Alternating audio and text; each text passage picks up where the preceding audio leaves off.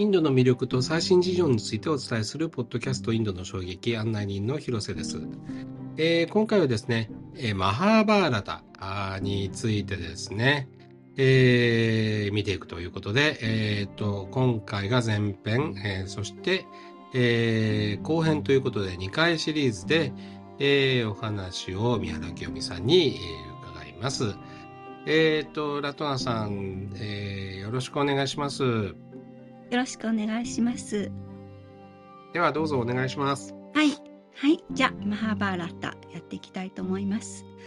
このマハーバーラッタは紀元前4世紀頃から紀元前2世紀グプタ朝の頃に完成した叙事詩なんですね古代インドにおける哲学的神話的な要素を持ってヒンドゥーの聖典の中でもラーマヤーナととも重要な文献とされていますサンスクリット語で書かれた原本は聖書の16倍とも言われ世界で最も長いものになっています。物語は世界の始まりから始まります。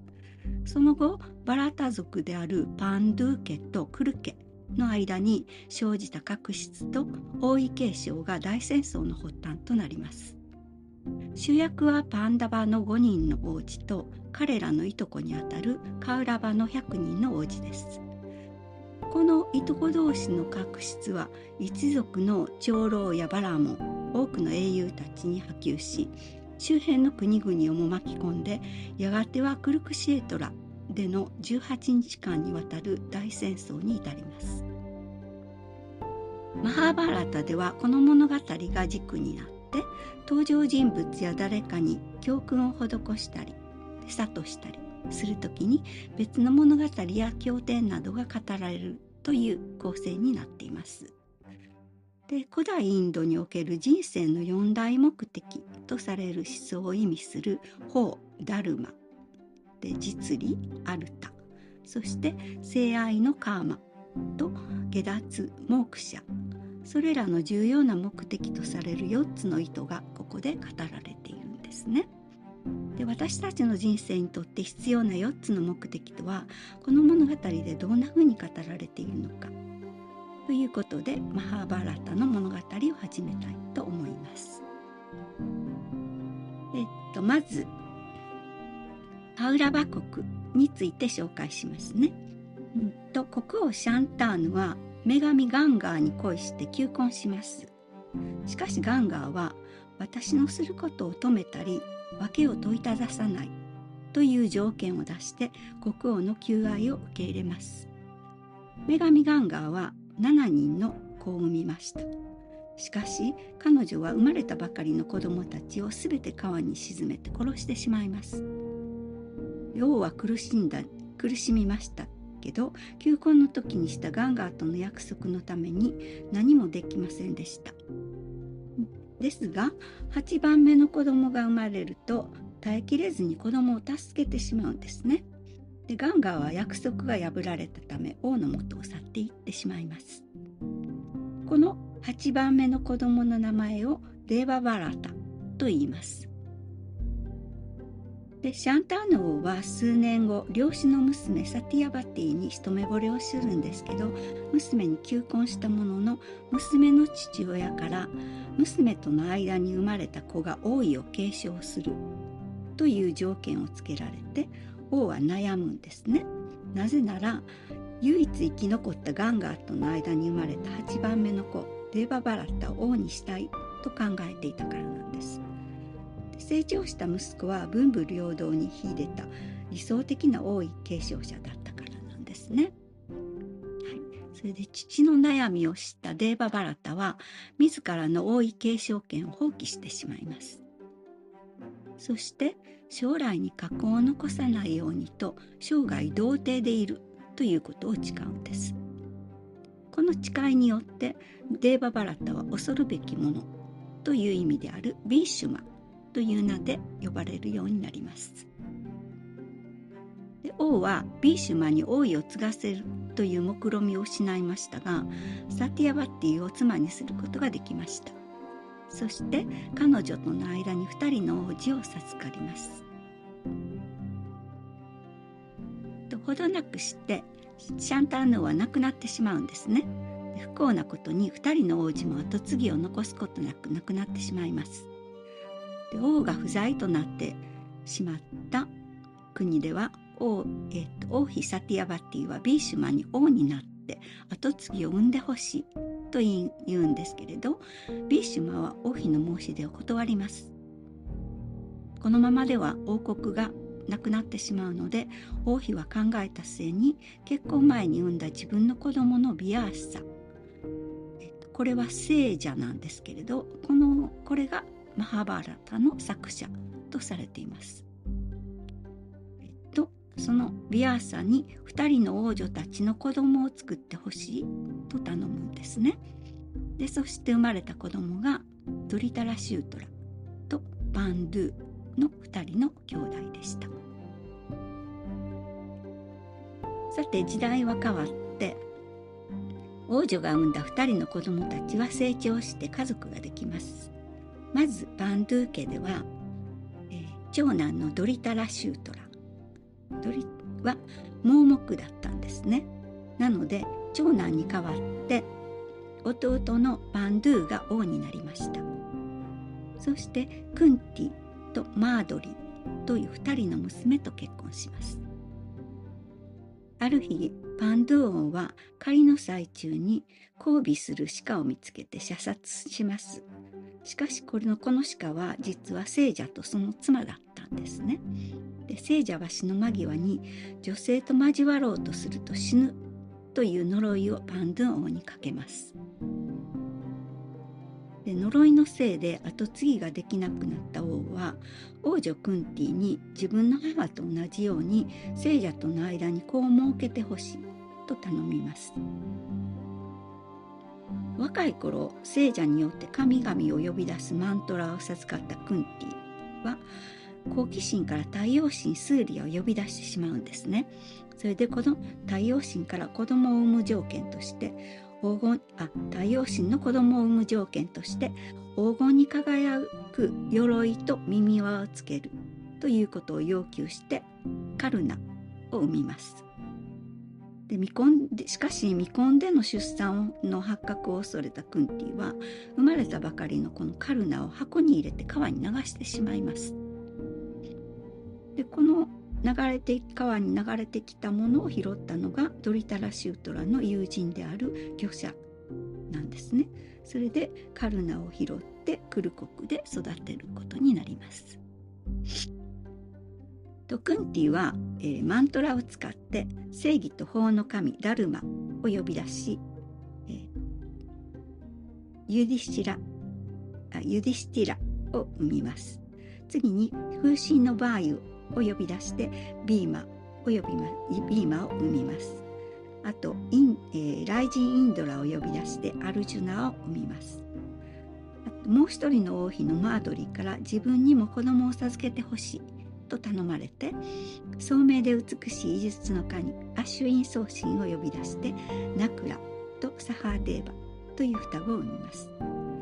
これがパンドゥーの五王子です。続いてクルケですが、うんと、長男のドリタラシュトラにはガンダーリという名の妃がいました彼女は嫁ぐ相手が盲目だと知ると夫の苦難を分かつために自分も黒い目隠しをして生涯取らないというふうに誓うんですね。でガンダーリは子供を身ごもりますが2年経っても生まれません。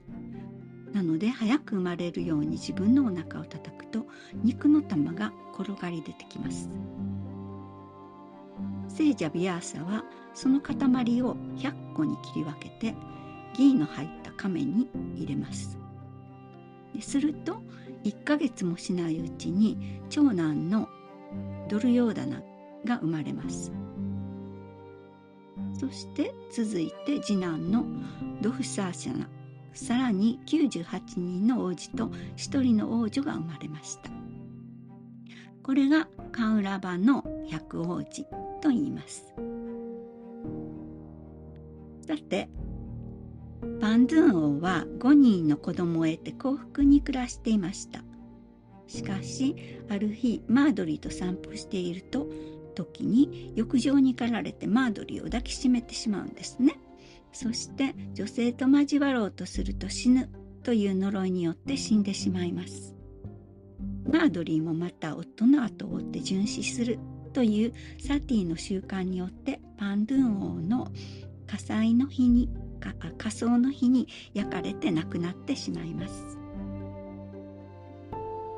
長男のユディシラは幼かったために王位は盲目の王ドリタラシュートラに移ることにありました。ドリタラシュートラはクンティとパンドゥンのご王子を王とハス,、えー、ハスティナープラに招いて自分の百王子と共に育てることにします。でクルの武術師範のドローナがしお、えー、と先生となって両家の息子たちを鍛えます。しかし学問でも武術でも百王子たちは五王子に勝つことができなかったんです。次第に彼らたちは五王子を、ね、五王子たちに妬みを抱いていきます。中でも長男のドルヨーダナと次男のドフサーシャナは五王子に強い恨みを持ってついに五王子を追放し五王子の住んでいる屋敷に火をつけて焼き殺そうとしました。しかし目論見は失敗に終わります。無事に逃げ延びた五王子たちは身分を偽って隠れ住んでいきます、います。である時パンチャラ国のドルバダ王が王女ドラウパッティの婿を選ぶ儀式スバヤンバーラをするという噂を聞きつけます。王女ドラウパッティは絶世の美女という噂があって王子はこれに参加するためにパンチャラ国に入っていきます。王女ドラウパッティを得るために提示されたこと。それは簡単には引けない強い弓で空中の金の的を射抜くというものでした。で大勢の男たちが挑戦しましたが弓は硬くて引くことすらできないんですね。そこで現れたのは優れた弓の名手であるカルナ、えあの、えっと、クンティと太陽神の子のカルナですね。でカルナは見事に的を撃ち抜きますが王女ドラウパティから私は階級の低い者と結婚しないと言って拒否されます。身分を隠して参加していた王子の三男のアルジュナが見事に勝利してドルバタ王に身分を明かしてドラウバティを連れて家に帰ります。家で家にいたアルジュナの母クンティが忙しくしていたためにゴ王子の報告を聞くといつものように兄弟で等しく分けなさいと言いましたいつも托発の供物を集めてきたものと勘違いしていたのですが兄はこの母の言葉を聞いて守ってドラドラウパティをゴージの共通の妻にすることにします。パンダマのゴージが生きていることを知ったドルヨーダナたちは再びゴージを殺そうとするんですね。で盲目王のドリタラシュートラは自分の子供も子供の百王子も五王子も同じように愛していたためこの状況を案じて苦悩していましたこれを打開する方法はないのかと考えた挙句指南役のビーシュモの提言を得てクル国を半分に分けることにします。とトリトラシュートラと百王子はハスティナープラ。ユディシラたちゴージは辺境の地の森のインドラプラスタの王宮に住むことになりました。長男ユディシラは王になってインドラプラスタは首都となり素晴らしい繁栄を生み出しました。またマガタ国を支配していた悪の王ジャラーサンダーをクリシュナと共に殺してこの国の皇帝にもなりましたゴージたちの噂を聞いたドルヨーダナは嫉妬に苛まれます。ユディシラたちの成功を壊したい気持ちを抑えることのできないドルヨーダナに母方の叔父のシャクニが入れ知恵をします。それはゴージを賭博勝負に誘ってサイコロ賭博の名手である釈尼がイカサマでゴージから全てを取り上げるという計画だったのです。ユディシラは仕組まれたイカサマ賭博で全てを巻き上げられます。王国を失って自分たちの行く末さえドルヨーダナに委ねることになってしまいます。しかし、しかも奴隷となった妻ドラドラウパティは次男のドフサーシャナに髪を掴んで引きずられ衣服は剥がされ反乱にされて恥ずかしめられます。婿選びの時に身分の違いを理由理由に侮辱されたカルナもこれに加担して奴隷女と罵るんですね。でこの時の屈辱を忘れないために彼女はドフサーシャナを殺して私の体にその血をかけてとゴ王子に頼みます。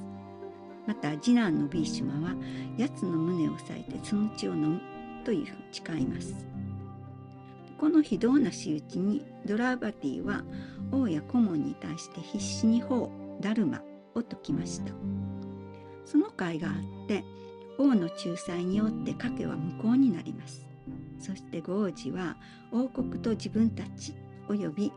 ドラウバティは自由を取り戻します。しかしその後ユディシラが再度サイコロ勝負に挑戦してしまうんですね。そしてまたも惨敗してしまいます。この時豪事に課せられたことは王国は返上する。12年間は森で暮らす。そして13年目は誰にも正体を知られてはならない。これが守れなければ再び12年間森で暮らす。というものだったんです。ゴージとその妻のドラウバティは森へ行って隠遁生活を始めました。多くの友人たちがゴージを慰めるために森へ訪れますが最も多く訪れたのがヤーダバ族のクリシュナでした。この隠遁生活の間アルジュナはヒマラヤへ赴いて芝からパーシュパタという武器を授かりますこの森の生活の中でいくつかの森物語が描かれているんですけれども、えっと、今回はそれは割愛します。とやっと追放期間の12年が過ぎ去るんですね。でゴージは森を後にして松屋国のビラータ王のもとに身を寄せます。しかし1年間は身分を知られてはならないためにユディシラは賭博師のバラモそれからビーマ次男のビーマは料理人と格闘家そして三男のアルジュナは歌や踊りや楽器の師匠である宦官ナクラは馬蹄そしてサファーデーバは牛飼いに化けてドラウパティは王妃の次女として働きます。ところが追放期間もあと1ヶ月で終わろうという時に公職な将軍がドラウバティに言い寄ってこれに起こったビームは将軍を殺してしまいます。この国の松屋国の最強の戦士だった将軍の死を聞きつけたドルヨーダナはトリガルタ国と連携連合して松屋国に攻め込んでくるんですね。でゴージは松屋国に加勢して連合軍を撃退します。この時13年の月日がやっと過ぎました。ゴージはビラータ王に正体を明かして松屋国と同盟を結びます。ビラータ王は王子たちに財産を捧げてアルジュナには王女ウッタラを与えますがアルジュナはウッタラを息子のアビマニューの妻にしました13年の追放生活が終わったのでドルヨーダナに使者を送ってインドラプラスタの返還を要求したんですけれどドルヨーダナはドルヨーダナに拒否されてしまいますで仕方ないので譲歩して自分たちが暮らせる場所として要求した5つの村さえ拒絶されてしまいます。クリシナとかクリシナによる和平交渉や母クンティによるカルナへの説得がなされてまたカウラバ側でもビーシュマやドローナクルの長老たちや百王子の母ガンダーリーがドルヨーダナを説得するんですけれどそれは叶いませんでした。かくして両者の対決は避けられないものとなってしまいます。この後に、えー、っと全面戦争が始まります。でこの全面戦争の、えー、マハバーラタのおよそ半分の物語がこの戦争になるんですね。で、えっとこれも随分長くなりますので、はい、えっとじゃあ前半はこのぐらいにしたいと思います。ありがとうございました。はい、えー、ありがとうございました。えっ、ー、と、マハバーラタ前半ということで、あの、お話を伺いました。